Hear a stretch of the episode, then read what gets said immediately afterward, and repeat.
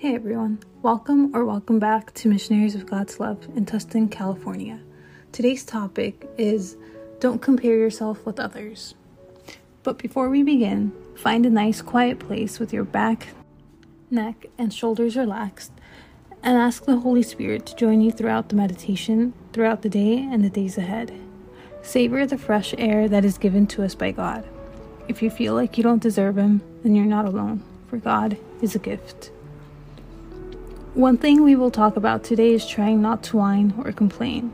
The other thing we will talk about is choosing who to compare yourself with. The imitation of Christ says, quote, Christ wanted to suffer and be despised. And do you dare to complain about anything? Christ had adversaries and murmurers. And do you want to have everyone as friends and benefactors? With what will your patience be crowned? Without any adversity is offered to you. If you don't want to suffer any adversity, how can you be a friend of Christ? Suffer with Christ and for Christ if you want to reign with Christ. End quote. Sometimes we whine too much, but then turn to God and ask yourself if you are really suffering as much as Him. If Christ was criticized, then what can you expect for yourself? He was rejected and despised by everyone. So don't compare yourself to people who have more than you or people you consider to have better things than you.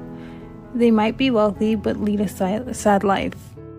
If you also compare yourself to those who you believe to have less than you, that's also bad.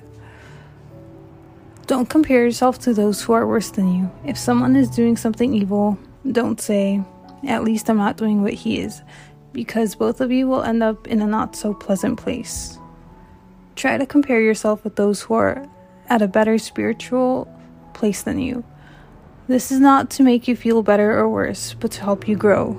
Compare yourself to saints and say, I am a long way from being a saint. Therefore, I, therefore, I will try hard to become better. Turn to people who inspire you. Try not to judge others, for if you were under the same circumstances as the person you were judging, you may be doing the same thing they are.